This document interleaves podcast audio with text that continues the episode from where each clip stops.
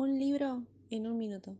Hace varios años que el miedo a perder la casa que los seres humanos habitamos se convirtió en tema de estudio, análisis y debate.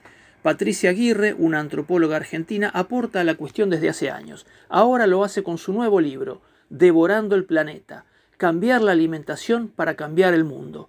Fue editado por Capital Intelectual en 256 páginas a fines de 2021. Como antropóloga, Aguirre deja en claro que el acto de comer es un acto social, desde la selección de los alimentos hasta la forma en que los compartimos como comunidad. Nunca hubo tanta comida a disposición de la especie humana pero tampoco hubo tanta gente muriendo de hambre. La respuesta a esta aparente paradoja es la forma industrial capitalista de procesar y distribuir los alimentos, la forma en que son arrancados, extraídos de la tierra, cómo son procesados y quiénes son los responsables de esos procesos de producción y distribución. Ahí radica el centro del análisis de Aguirre, un libro para repensar nuestra relación con los otros, con los alimentos y con el planeta. Un libro en un minuto.